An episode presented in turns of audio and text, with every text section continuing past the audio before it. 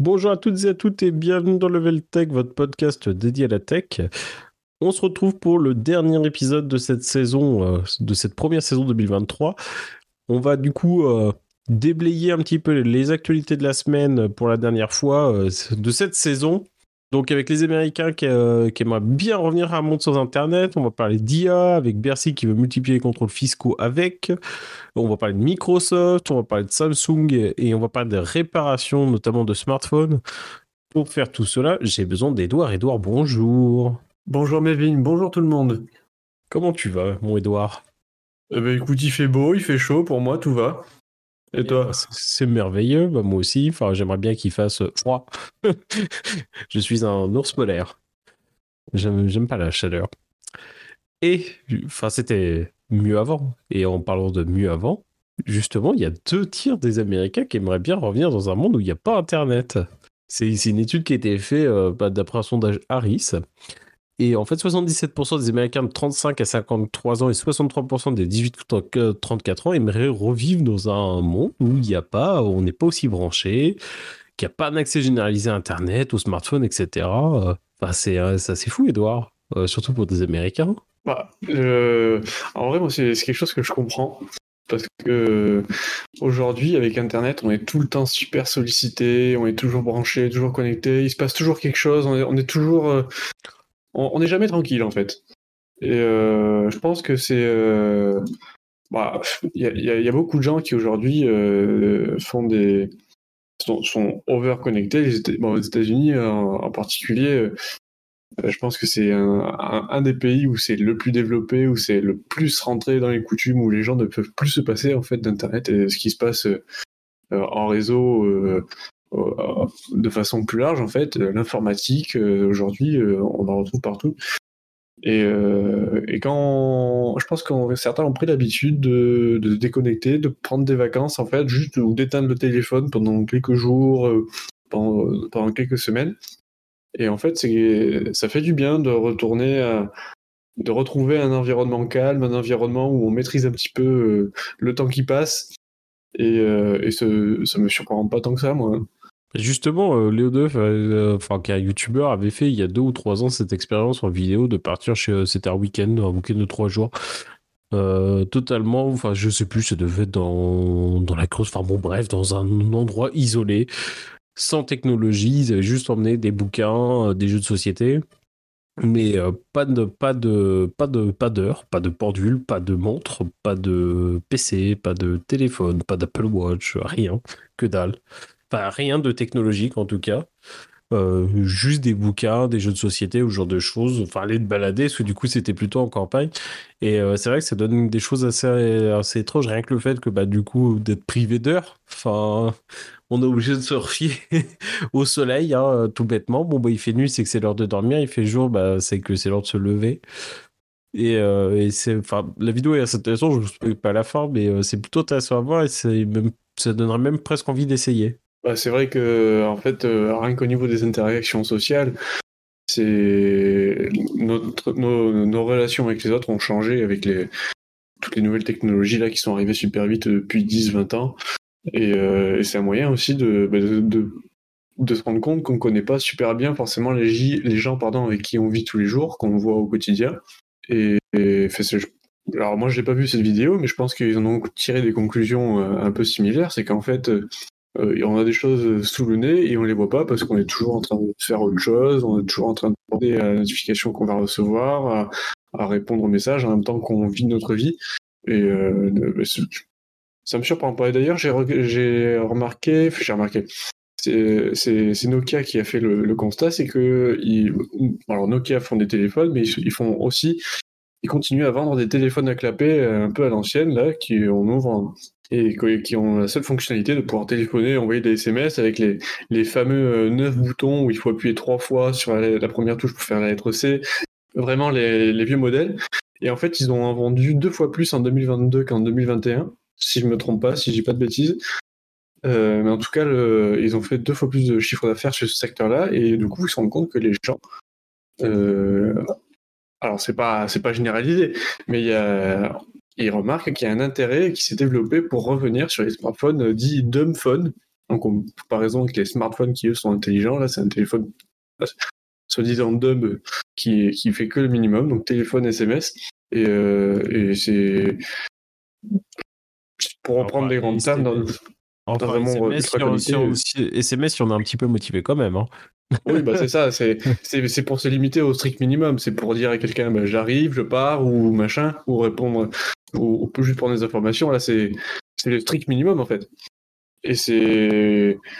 Moi, je trouve que c'est compréhensible, puisque pour toutes les raisons que j'ai évoquées, c'est logique. C'est ça, et après, euh, l'ironie du sort, c'est que personnellement, je serais aussi tenté de faire ce week-end un petit peu de déconnexion sur trois jours où euh, pas de téléphone, euh, pas de tablette, pas de PC, pas de montre, pas d'heure, pas de télévision, juste des bouquins. juste des bouquins, des, des, jeux de société, parce que bon, il ne s'agit pas quand même que de se faire chier comme un rat mort et, d'avoir envie de mourir, mais bah, voilà, emmener de la lecture, etc., et se déconnecter un petit peu. et je pense que ça peut être. Enfin, ça peut être vraiment hyper reposant, je pense. Et encore, nous, on a la, on a la chance d'avoir grandi en même temps que les technologies. Donc, quand on était petit, on, a, on savait ce que c'était de ne pas avoir de téléphone, de ne pas avoir de console, de, s'occuper autrement qu'avec euh, un écran, euh, euh, d'aller dehors, de, trouver un bout de bois, un caillou et d'être très content de passer une après-midi à s'éclater avec. Ça, je pense qu'on a tous fait. Là, maintenant que c'est ultra répandu, ça fait que c'est dans tous les foyers je pense qu'on a beaucoup plus et de plus en plus d'enfants, euh, leur premier jouet, c'est peut-être un, smartphone, tu vois. Euh, bon, alors ça, après, ça, dépend évidemment de l'éducation qu'ils veulent donner à leurs parents, mais je pense que c'est quelque chose qui est de plus en plus répandu et ils sauront peut-être pas faire la différence et ils ont besoin peut-être de faire cette expérience-là, peut-être pour la première fois euh, aujourd'hui en étant adulte ou presque adulte. Bah en fait, le truc que je trouve le plus Bon, après, là, c'est un avis extrêmement personnel. Mais euh, notamment, euh, on voit par exemple, des fois, on va au restaurant, etc. Il y a des parents avec des jeunes enfants qui viennent et pour avoir la paix, ah bah tiens, bah, t'as qu'à faire un jeu sur mon téléphone que t'as qu'à regarder une vidéo. Ouais, ok. Euh. Là, en fait, on est en train de montrer. Enfin, pour moi, on est en train de donner à l'enfant, bon, bah ok, tu vas pas t'ennuyer en fait. Enfin, on coupe l'aspect ennui en fait. On ne s'ennuie plus aujourd'hui. On trouve toujours un truc pour s'occuper. on sait plus s'ennuyer en fait. c'est bête, mais on ne sait plus s'ennuyer. Parce qu'en fait, bah, on va aux toilettes, machin, on va être sur TikTok, euh, on va regarder des reels, on va lire un article. Enfin, on va, toujours, en fait, euh, on va dans la salle d'attente, on va être sur le téléphone, on va répondre à des messages, etc. En fait, on ne sait pas s'ennuyer. Bah ouais, je pense que c'est. Je suis d'accord avec toi. Et j'ai constaté ça aussi. Hein. Euh, c'est ça m'a surpris, voire choqué des fois de voir des enfants dans des poussettes poussées par les papas ou les mamans et euh, il, pète un câble euh, et dès qu'on lui donne le téléphone, euh, ah ben, tout, tout d'un coup, tout va mieux, tout va bien. Il sait exactement ce qu'il veut faire. Il ouvre l'application, il ouvre son dessin animé préféré, c'est parti. Et là, il gobe, il gobe, il se transforme en zombie. Et dès qu'on lui enlève, ben, c'est fini, il pète un câble et il, ne sait pas faire autre chose. Ça peut être à la plage, à l'extérieur, il prend plus le temps de regarder ce qui se passe autour de lui. Euh, découvrir, euh, je sais pas, il y a la plage, euh, qu'est-ce que ça fait d'aller dans le sable, d'aller patauger dans la flotte. non, non, c'est les pieds, mon Pig et rien d'autre. Donc, c'est patrouille, Edouard, pas de patrouille. oui, bon, chacun son truc, hein, mais je pense que tu as compris l'idée. Mais moi, je trouve ça un peu. ça, ça, me désole un peu quand, quand je vois ça. Et eh bah, franchement, on pourrait essayer de faudrait organiser un event, euh, un espèce d'event où euh, c'est full des connexions. En fait, on loue un grand truc et en fait, euh, genre un espèce de château, là, je sais pas combien, là. On invite plein de gens. Et juste, par contre, t'as pas d'heure, t'as pas de téléphone, t'as que dalle. Juste, bah, t'es obligé de faire du lien social avec bah, des gens que tu connais pas. ça, ça, ça, ça, ouais, après, mieux, mieux que genre un petit peu le flambeau ou je sais pas quoi ou Colanta euh, je, te à bouffer quoi enfin il y a un moment euh, il s'agit pas de faire une gigasiette mais ça, ça pourrait être intéressant de voir euh, franchement voir parce que toi il y en a qui, qui, vont te dire aussi bah moi je suis capable de le faire en fait peut-être qu'au bout d'une journée ils vont commencer à se gratter un petit peu comme un mec qui a pas eu sa cam de la journée ça peut ça peut être drôle Ouais, c'est une expérience, ça pourrait être intéressant. Comme l'ironie du sort, dire ça dans un podcast tech. Arrêtez de nous écouter Non, non. Parce que vous voulez, mais en tout cas, c'est quelque chose qu'on a. C'est un constat partagé. Peut-être que vous avez un avis différent. Mais n'hésitez pas à nous le dire, tiens, c'est marrant. Voir ce que vous en pensez. Ouais, non, mais on prend, on prend. Et après, pour finir, Enfin, après, il y a une expression d'un youtubeur, enfin de deux youtubeurs même, de la chaîne Neotech, enfin, ouais, c'est ça, non, Neotech, pardon, euh, et euh, ils utilisent vachement l'expression take your time avec bon, bah, un jeu de mots avec tech et tech. Bon, euh, bah, bref, on va passer. Et c'est vrai qu'on prend plus le temps forcément avec la technologie. Même là, il y a des nouveaux, des nouveaux produits qui sortent, etc. On saute toujours sur le dernier, mais en fait, des fois, on sait même pas pourquoi on fait ça. C'est et c'est quand même assez terrible. Et à côté de ça, on se rend compte que par exemple, bah, tu vois, euh, t'as Mark Zuckerberg, etc., qui dans des interviews te dit que bah, ces gamins, ils ont 15 ans, ils ont pas le droit de téléphone, quoi, parce que, euh, en fait, c'est les premiers à avoir déjà, enfin, c'est les mecs, ils ont rendu des systèmes tellement permissifs, comme euh, avec des dopes d'adrénaline, enfin, c'est pas d'adrénaline, de dopamine, sur Instagram, etc., avec les likes, les trucs, les machins, qu'en fait, même eux, ils savent que c'est tellement dangereux qu'ils veulent pas exposer leurs gamins à ça, quoi, enfin, c'est quand même assez chaud. Donc voilà, donc nous aussi, dans ce podcast, on prend notre temps avec la tech, et ça fait du bien des fois. Exactement. Profiter de l'été, il va faire, il fait beau, etc. Profiter pour essayer de lâcher un petit peu le téléphone. Allez faire les activités que vous avez jamais fait là. Tiens, voilà, va faire du char à voile, va faire un tour en jet ski. Bon, c'est pas bon pour la planète. Euh, va, faire du bateau, va faire du canoë. Euh, va bronzer. Si t'as pas la plage, euh, tu prends un, tu prends un seau d'eau, tu te poses le cul dedans il y a plein de façons de s'occuper euh, sans, sans, avoir forcément un écran devant le nez. Ou même, euh, bah, reprenez un appareil photo et allez faire de la photo, mais sans votre téléphone, là, sans cette boîte, euh, sans, sans, forcément partager sur Instagram, là, en story, etc. Prenez juste un appareil, allez vous faire plaisir, allez faire des photos et faites des photos pour vous aussi. Des souvenirs pour vous. Bon, après ce, ce moment très moralisateur, on va parler IA. Or non, on va pas parler de ChatGPT, même si on pourrait, parce que du coup, euh, il y a des centaines de milliers de comptes qui se sont fait siphonner leurs données et c'est déjà en vente sur le, dark web. Mais bon, euh, on a, je pense, une autre overdose de ChatGPT. Par contre, on va parler d'IA et de Bercy. On, vous en avait déjà parlé il y a quelques podcasts autour des, euh, contrôles via le satellite avec bah, une imagerie qui est faite et des détections de piscines non déclarées. Euh, du coup, euh, bah, on a quelques stats. Il y a 125 000 mails et courriers qui ont été envoyés depuis le mois de mai. Et euh, bah, du coup, dans 94% des cas, bah, les propriétaires ils ont juste confirmé que bah oui, il fallait bien déclarer sa piscine. Et donc, un petit peu forte cette expérience. Là, il y a le donc Bercy aimerait bien augmenter les contrôles fiscaux de 25% d'ici 2027 et euh, notamment se servir de tout ce qui est data mining, hein, donc euh, de tous ces puits de données hein, pour déclencher éventuellement des contrôles. Bah, donc qu'est-ce qu'il y a là-dedans? Il y a par exemple le fait que bah, moi ça m'exaspère en termes de, de, vie privée, mais on va venir par exemple regarder un petit peu votre compte Instagram. Et par exemple, bah, si vous déclarez un revenu A mais que à côté, enfin A qui est plutôt, on va dire, faible, et qu'à côté de ça, euh, tous les week-ends, vous êtes à Ibiza et vous roulez en Ferrari. Bon, euh, là, ça pourrait déclencher un contrôle parce que le fisc va vérifier pourquoi vous, avez, vous arrivez à avoir un train de vie euh, tellement supérieur avec des revenus aussi faibles. Donc, donc voilà, parce que du coup, les finances publiques estiment que cette fraude fiscale elle serait de 80 à 100 milliards d'euros par an. Euh, donc en 2022, ça a permis d'identifier 14,6 milliards, donc euh, entre les impôts qui n'ont pas été payés plus les pénalités, euh, dont 2 milliards grâce à ce data mining, donc ils voudraient accélérer vraiment ça. Bon, ça serait bien aussi que ça marche avec les GAFAM qui payent pas leurs impôts. je, pas, je, place, je place ça là, merci. Hein, mais ça serait bien que ce soit pas que sens unique, quoi. Bah là, il n'y aurait pas besoin d'intelligence artificielle pour les détecter. On sait qui c'est et on sait où ils seront. Hein, donc, euh, ils sont même pas, sont même pas cachés. Ouais, là, pour le coup. Euh, donc voilà. Euh, donc, il n'y a pas grand chose de plus à dire. juste que peut-être que si vous avez une piscine et qu'elle n'est pas déclarée, peut-être vaut mieux le faire en avance de phase. bon, après, visiblement il semblerait pas, enfin, il faudrait après, du coup, une fois que vous êtes détecté à déclarer, etc., il semblerait pas forcément mettre des pénalités, etc. Bon, euh, faites attention quand même. Ça serait moche. Euh, on va rester du coup, enfin on va basculer un petit peu côté jeux vidéo avec une petite actualité rapide autour de l'E3. L'E3 euh, qui avait été annulé cette année, hein, faute de participants. Hein. Nintendo, Sony, Microsoft avaient dit c'est ciao, on viendra pas.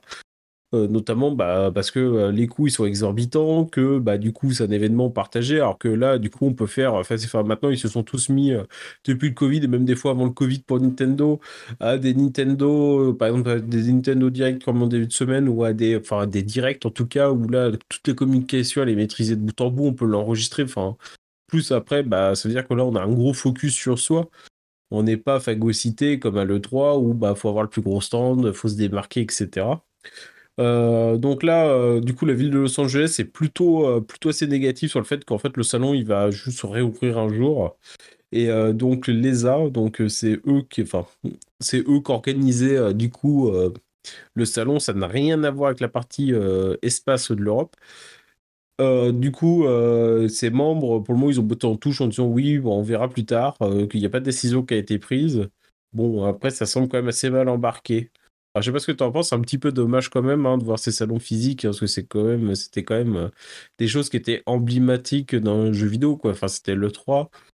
Euh, c'est toujours un petit peu dommage de voir ces salons qui se cassent un petit peu la figure. Hein. Même le, que la Paris Week l'année dernière, ça n'a pas été. Sur... Bon, ok, c'était une année de reprise, mais ça n'a pas, été, ça pas été incroyable. cette année, ils promettent de faire beaucoup mieux. Mais euh... enfin, je sais pas ce que tu en penses, Edouard, là, de ce retrait des, des plateformes physiques au profit des lives. C'est un petit peu triste. Ouais, je, suis d'accord, euh, constat partagé, puisque c'est toujours, euh, toujours plus contraignant euh, de se déplacer, de devoir prendre un train, d'aller à Paris, d'avoir la contrainte de logistique et tout ça. C'est toujours plus compliqué de s'asseoir dans son canapé et d'allumer la télé. Mais c'est quand même, c'est quand même toujours sympathique de rencontrer les entreprises, de pouvoir visuellement, les, enfin, de se retrouver au même endroit, de partager un moment où que des passionnés, que des fans se retrouvent.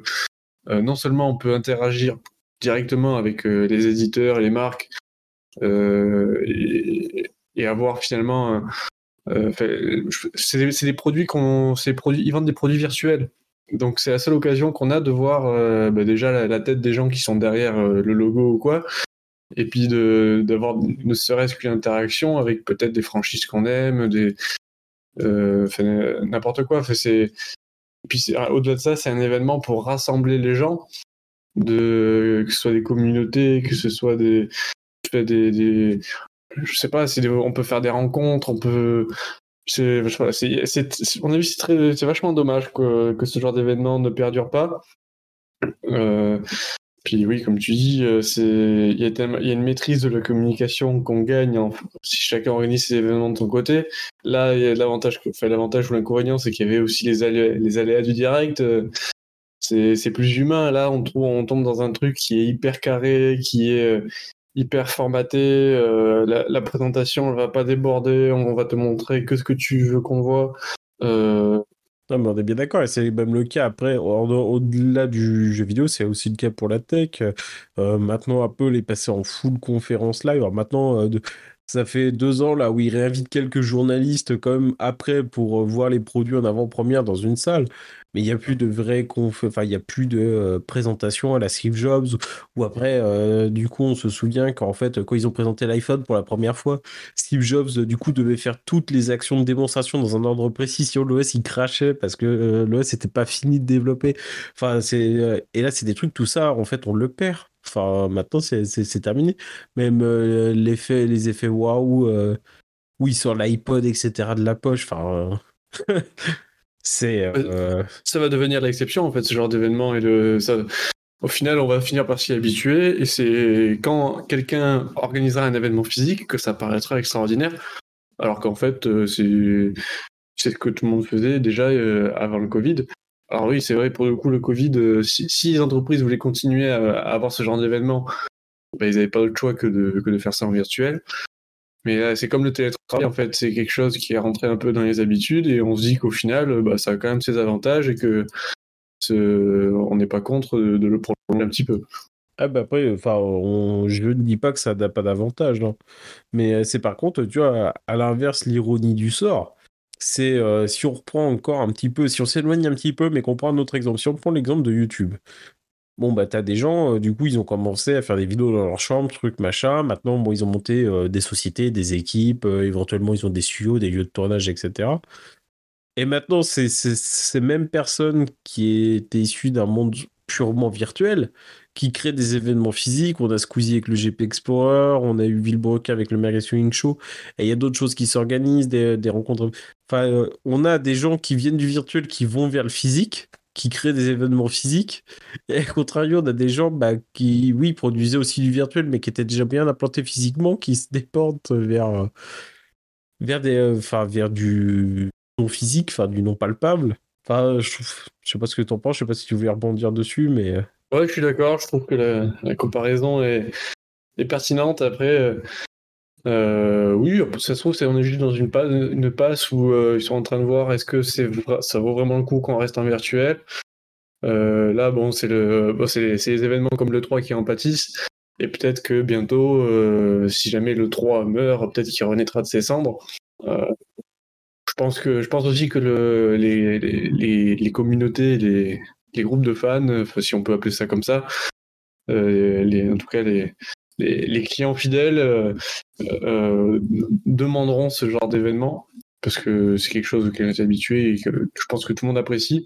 Parce que il faut différencier aussi les, événements journalistiques où il y a que les journalistes qui sont invités à venir tester des produits à des événements physiques et le, des trucs comme tu dis, le, 3 et le, la Paris Games Week, où là c'est ouvert au grand public et c'est pas exclusif à des journalistes qui vont faire que relayer l'information. Et au final, bah, si, si tu voulais sur le stand pour te faire t'approprier des trucs, eh ben, tu peux plus parce que bah, tu faut faire confiance à un journaliste. Alors je dis pas qu'il faut pas faire confiance aux journalistes, mais euh, pour les gens qui ont envie de vivre l'expérience, bah, c'est un peu limité quand même.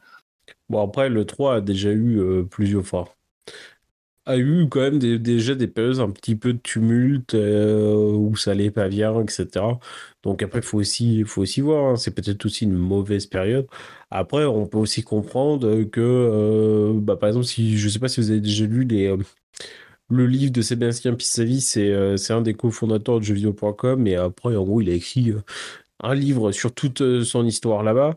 Et bah, notamment, il racontait que bah, au final, euh, il, envoyait des, euh, journalistes à l'E3, que ça coûtait une fortune hein, quand même, hein, parce qu'il bah, faut payer l'avion, faut payer une équipe qui va là-bas. Euh, bon, bah, en plus, avec potentiellement des heures supplémentaires, des choses comme ça. avec bah, un logement, etc. Enfin, tout un tas de choses. Et qu'au final, bah, du coup, les communiqués de presse étant envoyés simultanément avec la conférence, bah, les journalistes qui étaient euh, du coup à Aurillac euh, bien tranquillement, bah, euh, ils rédigeaient les news plus rapidement que le mec qui était sur place. Donc le mec sur place, sa seule plus-value, c'était de rapporter des images du salon, etc. et de montrer une présence. Mais fondamentalement, ça changeait rien sur le fond de l'actualité. quoi. Oui, d'accord. Eh ben, puisqu'on est d'accord, du coup, on enchaîne avec une autre news de jeux vidéo autour de Microsoft qui menace d'abandonner le rachat d'Activision Blizzard hein. si un juge repousse la finalisation. Alors, pour rappel rapidement, euh, du coup, en janvier 2022, Microsoft euh, annonce le rachat d'Activision pour 69 milliards de dollars. Euh, donc, bah forcément, qu'est-ce qui se passe dans un rachat aussi gros entre deux acteurs? Il y a forcément toutes les, hum, les autorités anti-concurrence euh, partout dans le monde qui se mettent au boulot pour savoir euh, si en fait on n'est pas en, si on n'est pas en train de créer un monopole. Donc côté euh, Royaume-Uni, c'était non à cette opération. Côté Europe, c'était oui mais. et la FCC aux États-Unis, du coup, doit encore se prononcer et du coup a demandé à un juge de bloquer la transaction en attendant. et bah, du coup, Microsoft a joué un joli coup de bluff en disant que bah si euh, au 18 juillet, ils n'avaient pas de réponse, ben, ils laisseraient tomber euh, ce rachat. Donc, euh, bon, après, je suis pas sûr que forcément faire pression sur la FTC, ça, change grand-chose. Mais du coup, il y a un procès qui est actuellement en cours à San Francisco où bah, ils, de démontrer, enfin, la FTC en fait est en train de démontrer que le rachat il pose un problème en fait pour l'industrie du jeu vidéo. Donc voilà, c'est ça semble quand même un petit peu mal parti, enfin en tout cas dans les conditions actuelles. Euh, notamment parce que aussi Sony fait beaucoup de lobbying euh, autour de ça. Donc, euh, tu voulais peut-être, Edouard, commenter également cette actualité? Oui, bah, ça commence à faire quelques mois que qu'on leur met des bâtons dans les roues. Là, le, bah, souci, c'est que c'est que des, des, gros acteurs du marché du jeu vidéo qui sont en jeu. Microsoft, Activision, Sony, qui sont dans le, qui sont empêtrés là-dedans. Donc forcément, c'est pas comme si Microsoft voulait racheter un, petit studio quelque part. Là, il n'y a aucun problème. Là, on parle d'un acteur qui va en racheter un autre et que cette action-là peut bouleverser tout le marché du jeu vidéo. Donc, à mon sens, c'est normal que les pays se posent des questions et puissent donner un peu leur avis. après, ça m'étonnerait que Microsoft euh, comme tu dis, c'est peut-être un coup de bluff, mais ça m'étonnerait qu'ils renoncent vraiment à racheter Activision. Après, bon, s'ils n'ont pas le choix, ils le feront. Mais euh, je pense que ouais, c'est peut-être un coup de bluff pour espérer. Euh, je sais pas. Je sais pas quelle est la stratégie. En tout cas, à mon avis, je pense qu'il y a tellement d'argent en jeu. Je pense que là, c'est des dizaines de milliards d'euros qui sont en jeu. Et Là, on parle que du coût de l'opération de rachat, on parle pas de tous les coûts qui ont été déjà engagés pour faire en sorte qu'on on en arrive aujourd'hui à des discussions et à des tribunaux. Euh, donc, euh, est-ce qu'il serait, enfin non, il serait même si l'opération venait à être annulée, il, serait quand même perdant. Donc, le, seul moyen pour eux de rentabiliser l'opération, c'est d'arriver à finaliser le rachat. Donc, euh, il faut, même s'ils bluffent, ils, ils, le font pas par plaisir. Donc, ils vont tout donner pour, que ça marche. Non, bien sûr, bah après, ils peuvent aussi laisser tomber en... dans la mesure où euh, ils continuent dans, euh, justement d'engager des coups pharaoniques avec euh, une chance de succès qui, qui serait fortement réduite. Hein. Mais donc non, après c'est compréhensible. Bon, après ils ont quand même signé des contrats avec Nintendo, avec Nvidia pour qu'ils puissent avoir des licences Activision pendant 10 ans euh, sur leur plateforme. Donc 10 ans à l'échelle du jeu vidéo, c'est quand même énorme. Hein. On signe jamais normalement un truc de 10 ans. Donc euh, qu'ils puissent garder. Mon seul qui, euh, qui se plaint et qui n'a pas signé, c'est Sony. Évidemment, hein, parce que bon, Sony, sa plus grande crainte, c'est de perdre des licences comme Call of Duty, etc. sur la PlayStation, ce qui sera raz de marée. Euh, et du coup, c'est aussi ce qui fait peur à l'antitrust. Donc, euh, bon, après, il faut voir comment Microsoft va, ce Microsoft va sûrement être obligé de bouger un petit peu ses positions. Ça va être, ça va être intéressant à suivre. Oui, parce que déjà, sur le marché de la console, c'est Sony qui est leader. Donc, euh, ils ont tout intérêt à tout faire pour garder leur position. Et, contrairement à eux, Microsoft, ils sont là en mode ben, j'ai plus rien à perdre. Euh, j'ai que tout ce que je peux faire, c'est gratter, euh, des parts de marché et, me renforcer sur le marché de la console. Donc euh, allons-y quoi. Bah, puis après, c'est surtout que du coup, ils pourraient très bien, après, si rachat se fait, l'intégrer à leur Game Pass et avoir une offre Game Pass qui soit titanesque en fait. bon, peut-être en. Et ça sera le sujet d'après en augmentant un petit peu les prix, mais après, même en augmentant les prix, si on récupère tout le catalogue Activision, ça peut quand même être quelque chose de très intéressant. Hein. Euh, il y, a, un petit moment, enfin, ils sortent quand même toutes leurs, exclus dessus. Il y a quand même un morceau du catalogue euh, d'Electronic Arts. Bon, Ubisoft, ça fait des années que sur discussion. Est-ce que ça va vraiment aboutir? Oui, non, ça on sait pas. Mais si demain on venait en plus à intégrer tous les, euh, tout, le palmarès des jeux Activision, etc., ça commence à faire un sacré catalogue de jeux quand même. Euh, alors en attendant, on va quand même parler d'augmentation sur euh, bah, justement la Xbox Series X. Donc la, PS5 a augmenté de 50 euros, hein, donc maintenant elle est à 550 euros. Euh, bon, inflation, etc. Pourquoi pas. du coup, Microsoft vient de s'aligner également dans sa console de, de du coup 50 euros pour la passer à 550 euros.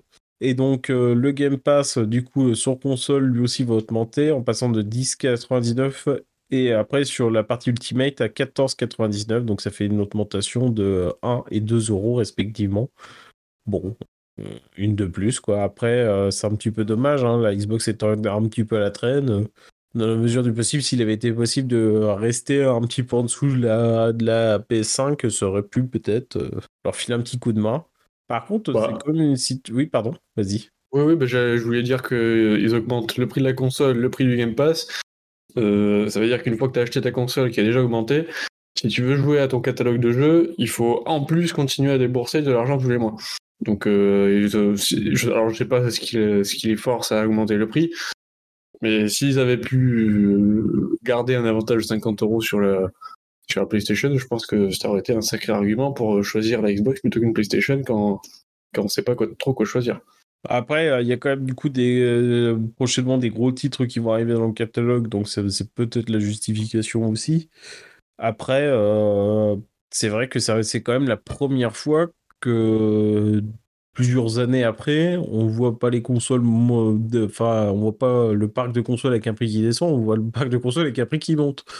Enfin, c'est quand même une situation qui est assez inédite. Enfin, la PS4, quelques années après, euh, attends, après, déjà, il y avait des packs euh, au même prix avec deux ou trois jeux.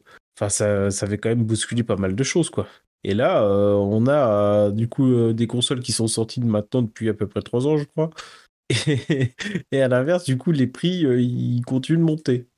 C'est quand même une jolie ironie du sort. Et les, prix des PC, par contre, baissent. Les cartes graphiques ont jamais été si peu chères. Après, il y a aussi un aspect régulation, c'est qu'il y a du coup, il y a beaucoup de gens qui se sont rééquipés pendant le Covid parce qu'ils en ont eu besoin, etc. Euh, maintenant, en fait, toute cette vague de, remise à niveau euh, étant passée, euh, ça va demander un petit peu maintenant quelques temps avant que les gens ils renouvellent de nouveau leur parc. Bon, après, les cartes graphiques avaient quand même atteint des sommets. Plus le deuxième fait qui fait, c'est qu'il y a quand même un marché qui est plutôt négatif de, depuis quelques mois sur les cryptos. Euh, un coût de l'énergie en hausse, donc euh, ça veut dire que bah, le minage euh, n'est pas forcément aussi rentable, donc il y a peut-être aussi moins de gens qui se disent bah tiens si j'allais miner. Plus, sans compter, enfin, il n'y a, y a, pas que ça. Hein. quand on dit ça, il y a aussi Nvidia qui a, qui a, bridé ses cartes gaming sur le minage, etc. Enfin, il y a tout un écosystème. Mais bon, je pense que c'est tout un groupe qui fait aussi que là, on commence à retrouver des prix un petit peu plus raisonnables, disons. Exactement. Edouard, tu voulais nous parler de Samsung qui lance son programme d'auto-réparation. Et euh, du coup aussi, euh, on va revenir un petit peu sur l'Union européenne et, euh, et, le changement des batteries, parce que je pense qu'il y a eu un gros quiproquo sur la loi qui est passée récemment. Donc, du coup, sur Samsung, elle lance comme Apple son, son programme de réparation des terminaux Galaxy en Europe. Donc, euh, c'est quoi? C'est la capacité en fait pour vous d'acheter des pièces, euh, des pièces et des outils pour pouvoir réparer vous-même euh, bah, vos téléphones, etc. Donc ça, c'est quand même plutôt une bonne nouvelle. Hein. C'est toujours une bonne nouvelle de pouvoir vouloir faire ces, réparations tout seul. Bon, après, faut-il encore avoir le courage de vouloir se lancer dedans? Mais au moins maintenant, du coup, vous avez la possibilité Edouard, tu voulais nous parler un petit peu de l'Europe et justement euh, des choses qui se mettent en place autour de la réparation des smartphones Oui, alors moi je voulais parler euh, principalement euh, sur les batteries, puisque c'est une recommandation que fait l'Union européenne. Maintenant, elle demande aux constructeurs de, de, faire en sorte que les mobiles qui sont vendus en Europe puissent avoir une batterie qui soit remplaçable. Alors, on, sans pour autant revenir à l'époque euh, de 2010 où, on pouvait, euh, avec euh, l'ongle, faire sauter le, capot arrière du téléphone et puis enlever la batterie et la remettre, que ce soit quand même quelque chose qui soit possible avec des outils disponibles au, grand public. Parce que c'est vrai que depuis cette époque où on pouvait retirer les batteries n'importe quand, depuis les constructeurs se sont rendus compte que si le téléphone était complètement scellé, déjà on pouvait avoir un téléphone qui soit résistant à l'eau et à la poussière, mais en plus, on avait plus de place pour mettre des batteries plus grandes et donc gagner en autonomie. Donc les utilisateurs, c'est tout ce qu'ils demandaient à cette époque-là. Donc euh, à cette époque-là, je parle de ça comme si c'était il y a un siècle et demi. Mais c'est vrai que c'est quelque chose qui a quand même beaucoup évolué euh, depuis euh, ces dernières années. Et donc aujourd'hui, c'est quand même assez rare d'avoir un téléphone qui tient pas la batterie jusqu'à la fin de la journée. Euh, bon, après, tout dépend de l'usage qu'on en fait, mais aujourd'hui, c'est quand même quelque chose d'assez commun. Et, euh, et donc, l'Union européenne, ce qu'elle veut, c'est euh, qu'on puisse, en tant qu'utilisateur, en tant que client de, ces grandes marques de, smartphones, si on considère que la, batterie est devenue un peu usée, qu'elle a du mal à tenir la charge suffisamment longtemps pour nos besoins, et eh qu'on soit en mesure d'acheter une batterie dans le commerce euh, qui soit conforme euh, au modèle constructeur, euh, aux exigences, tout ça, aux, normes, et qu'on puisse, avec deux trois outils, bah, ouvrir le, téléphone et remplacer la batterie. Alors c'est quelque chose déjà. Il y a déjà eu l'indice de réparabilité qui a été introduit il n'y a pas très longtemps. Ça, c'est quelque chose qui est, assez bien. Ça permet de, savoir si on achète un téléphone qu'on va devoir changer au premier pet qu'il a ou est-ce qu'on peut l'amener à un spécialiste pour le réparer, que ça va pas nous coûter euh, un bras ou une jambe. Euh, là, bah, là c'est bien, c'est une, une, bonne démarche. Alors encore une fois, c'est pas quelque chose qui, était, qui est obligatoire, c'est une recommandation.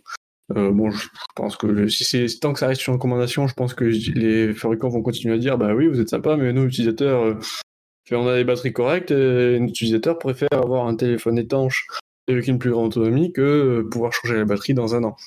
Donc c'est. Ça remet pas en question l'étanchéité. Hein.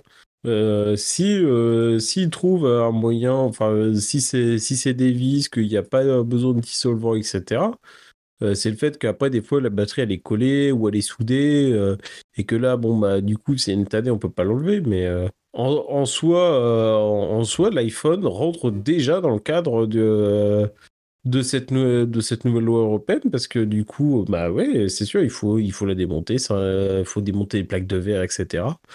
bon, moi, je me lancerai pas dans, dans l'histoire, mais fondamentalement, ça rentre dans les critères qui ont été définis dans la loi. Bah, euh, aujourd'hui, euh, je sais pas s'il y a encore des téléphones qui existent sur lesquels on peut ne pas du tout remplacer la batterie, même en passant par un spécialiste. Parce que là, aujourd'hui, ben, oui, comme tu dis sur l'iPhone, euh, ben, on peut voir le, niveau de santé de la batterie. Si on voit que c'est un peu bas et que ça ne nous convient plus, ben, on va juste dans un atelier spécialisé et en une heure, c'est remplacé. Donc, ça, ça convient en fait.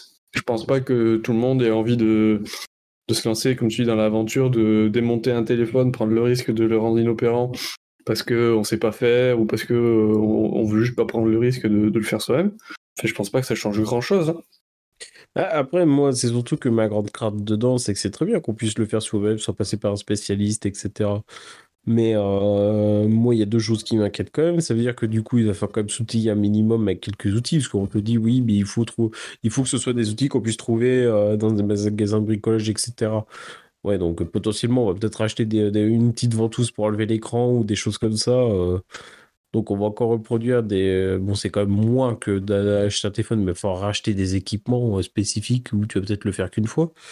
Et la deuxième crainte, et c'est plutôt sur celle-là c'est euh, quand vous allez voir un spécialiste, bon, bah, lui, il a les filières de recyclage pour les batteries, etc. Euh, euh, vous, une fois que vous allez avoir changé votre batterie, vous allez en faire quoi? Enfin, oui, d'accord, il va peut-être y avoir des points de collecte volontaires, mais ça, c'est quand même un petit, c'est un petit, c'est un petit peu plus compliqué. Donc après, ce qu'il faudrait pas, c'est que les gens jettent leur batterie dans la, dans la poubelle de tous les jours ou qu'ils la, qu'ils la laissent moisir dans le fond d'un tiroir, quoi.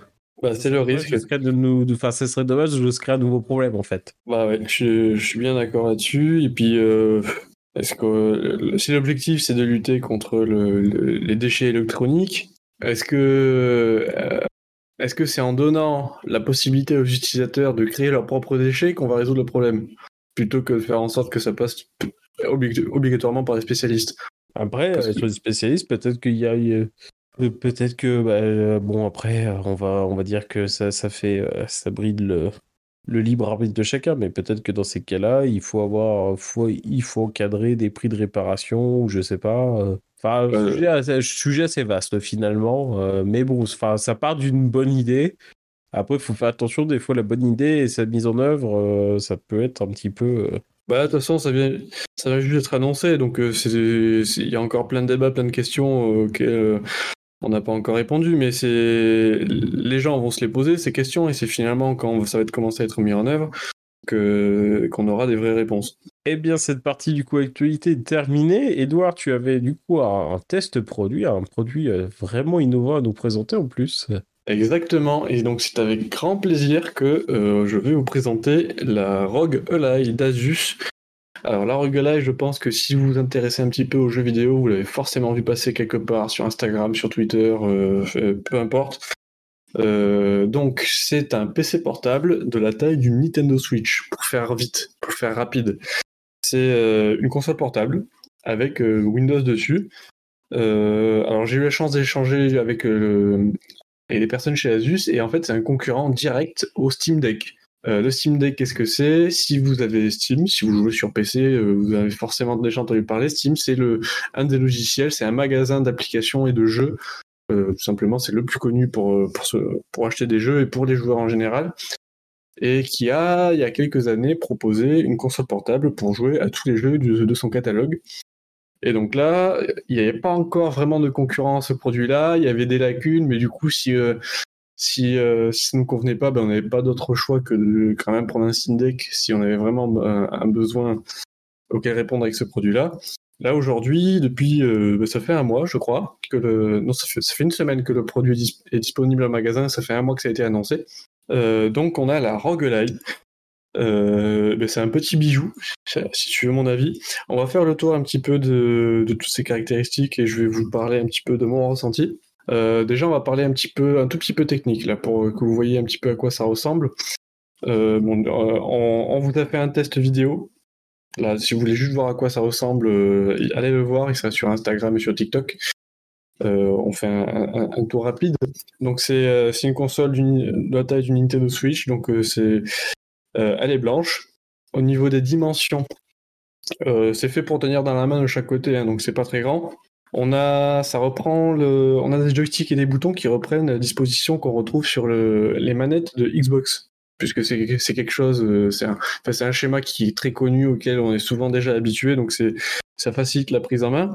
Et puis comme on, c'est Windows qui tourne sur la console, euh, bah, c'était normal de reprendre le dispositif de Microsoft. Au niveau de ses capacités, de ses performances, euh, alors c'est un ordinateur, mais on n'a pas une, carte graphique, un processeur. Euh tout ça n'est pas n'est pas réparti en plusieurs composants. Là, vu que c'est quand même un objet qui est assez petit pour contenir un PC, il fallait faire en sorte que, que, tout rentre dedans. Donc là, on a une seule puce d'AMD. Donc c'est la, la puce Ryzen Z1 et là, on a le choix entre, entre la Z1 normale et la Z1 extrême. Euh, c'est tout simplement la puce la plus performante de chez AMD qui fait à la fois processeur et carte graphique.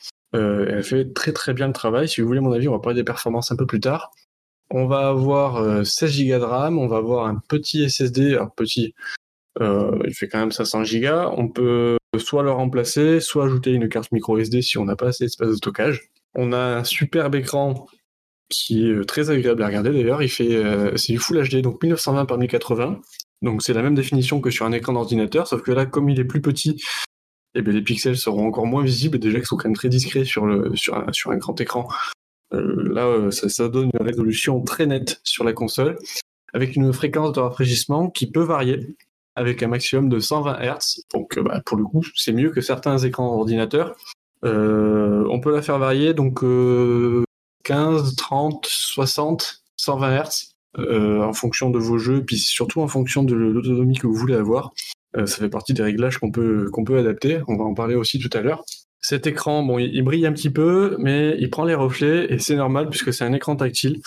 Euh, alors on peut faire pas mal de choses avec les joysticks et les boutons, mais euh, ça reste un Windows, donc il faut qu'on il faut qu'on puisse quand même interagir facilement avec, donc on clique avec.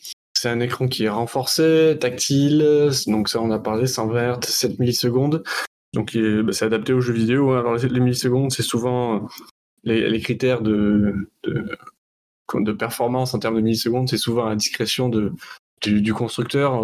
il, il, calcule un petit peu comme ça les arrange, mais là on a, on a quelque chose de quand même assez rapide. Et en plus, c'est compatible AMD FreeSync Premium. Donc, ça veut dire qu'on peut disposer d'une synchronisation, synchronisation pardon, du nombre d'images dans le jeu avec la, fréquence de rafraîchissement de l'écran pour éviter les images, qui, les images qui se déchirent un petit peu, qui sont désynchronisées. Euh, tout le temps que j'ai passé dessus, j'ai eu aucun problème là-dessus. C'était très agréable. Donc le stockage, c'est 512 Go, on en a parlé. Donc le petit slot micro SD, il est sur le haut, juste à côté du port de recharge. Au niveau de la technique, euh, bon, ben, euh, on, en a, fait un petit peu le tour. On a, des joysticks qui sont rétroéclairés avec des, des LED autour qu'on peut personnaliser. Euh, pour, finir un petit peu sur l'aspect esthétique, elle est très jolie en blanc et on a des, boutons, euh, des palettes à l'arrière. Et ça, c'est très pratique quand on joue à des jeux comme Forza, euh, des, jeux de course, WRC, tout ça, ça peut être très agréable.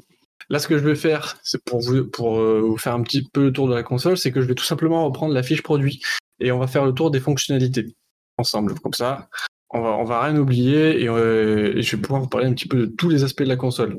Donc, ce qu'elle promet, la promesse, c'est de pouvoir jouer à n'importe quoi, n'importe où. Et pour moi, la promesse est tenue.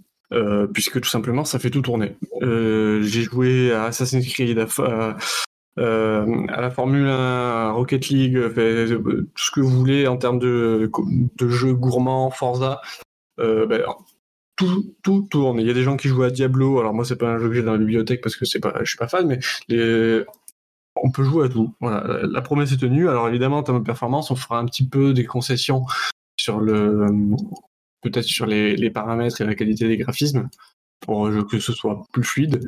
Mais en tout cas, il n'y a pas un jeu qui n'a pas réussi à fonctionner sur cette console-là. Donc si c'est ça la plus grosse quinte que vous avez, eh ben, elle s'est envolée. Voilà, il n'y a plus de problème là-dessus. Euh, on va parler aussi du format, puisque c'est une console portable. Donc ça veut dire qu'il faut avoir un besoin de jouer en mobilité ou de jouer ailleurs que sur un PC ou sur une console. Mais ça peut aussi remplacer un PC. C'est-à-dire que c'est suffisamment puissant pour euh, bah, qu'on puisse brancher un clavier, une souris, un écran, et, euh, on s'installe à un bureau et on peut, on peut y jouer aussi confortablement que si on avait un vrai ordinateur de bureau.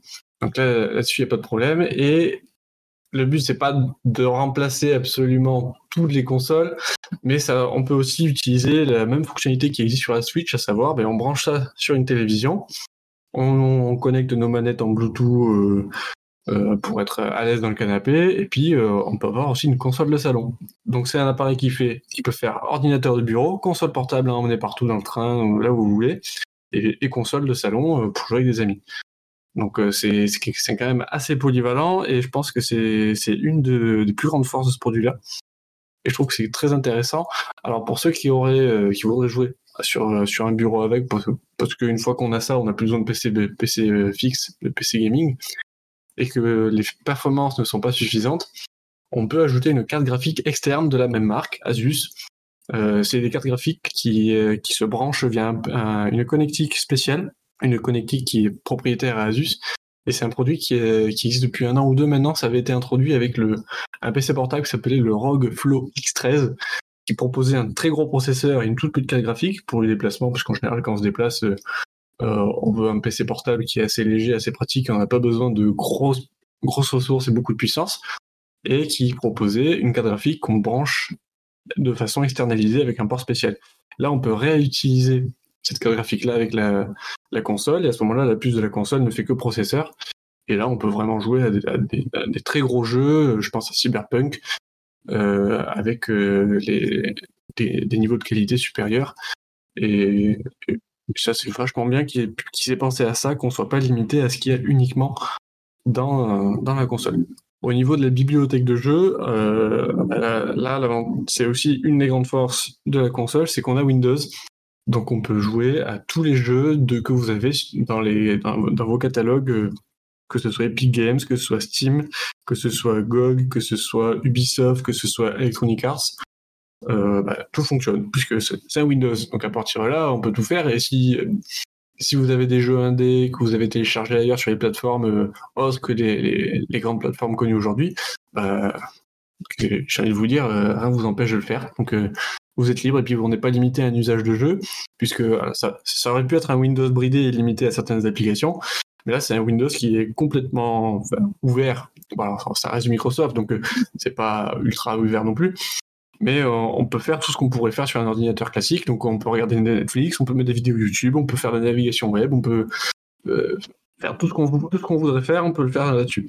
moi, le seul bémol que j'ai rencontré là-dessus, c'est que c'est un écran tactile c'est du Windows. Alors, il y a, un mode adapté aux écrans tactiles pour Windows, mais il y a quand même des actions qui sont quand même plus agréables à faire avec un clavier et une souris.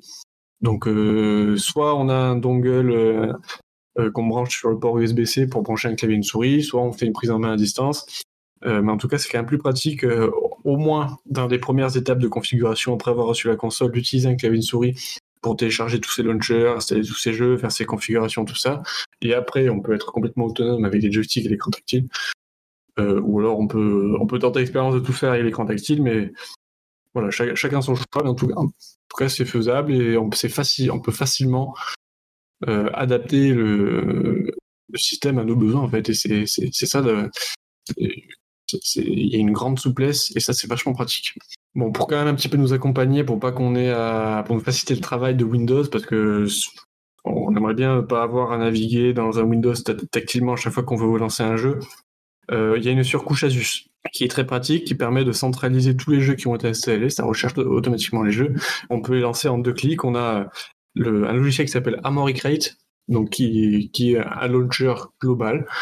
Euh, qui permet de, piloter la console au-delà du fait que ce soit un Windows, euh, qui est très pratique. Voilà, ça permet de configurer ses profils de manette, l'éclairage, des, des, du rétroéclairage autour des joysticks, les modes de performance, euh, tout ce qu'on peut configurer, qu'on voudrait configurer sur un écran, par exemple, euh, le, taux de rafraîchissement. On peut afficher la surcouche avec euh, le, nombre de FPS, la température en direct.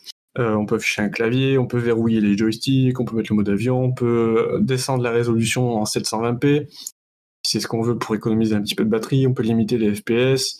on peut avoir des profils de jeu différents. On peut changer les, modes de performance du, processeur, de la RAM et tout ça là-dessus, Asus est allé très loin et finalement, si ça si ça n'avait pas été, ça aurait manqué. Donc là, ils ont ils ont répondu à un besoin avant même qu'on qu'on l'ait exprimé. Donc pour moi, ils ont tout bon là-dessus. En tout cas, sur la partie logicielle, c'est très très bien.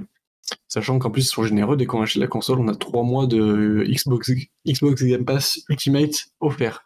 Euh, la version Ultimate vous permet d'avoir le cloud gaming. Donc, si vous si vous possédez pas les jeux, ou si vous voulez pas les installer, vous pouvez y jouer en cloud. Et ça, c'est vachement pratique. On a même, pour la petite euh, information, on a Windows Hello. qu'on peut utiliser euh, un, lecteur d'empreintes sur le bouton d'allumage pour déverrouiller. Donc, euh, tout, tout, ce qui Microsoft met à disposition, on peut l'utiliser dans Windows ici. Et on n'a rien oublié. au niveau des accessoires, bon, c'est une parenthèse, mais on a des accessoires rock qui sont associés. Bon, il y a des écouteurs, mais ce qui est, à mon sens, l'accessoire le, plus utile, la travel case, c'est le, la, sacoche de transport, puisque c'est un produit destiné à être transporté régulièrement. Euh, donc euh, c'est pas fourni dans l'emballage, mais on veut quand même y faire attention quand on met dans le sac, euh, notamment les joysticks qui dépassent, qui sont un peu plus hauts que la surface de l'écran. Donc c'est le genre de truc qui s'accroche dans un sac à dos. Donc on, veut protéger tout ça.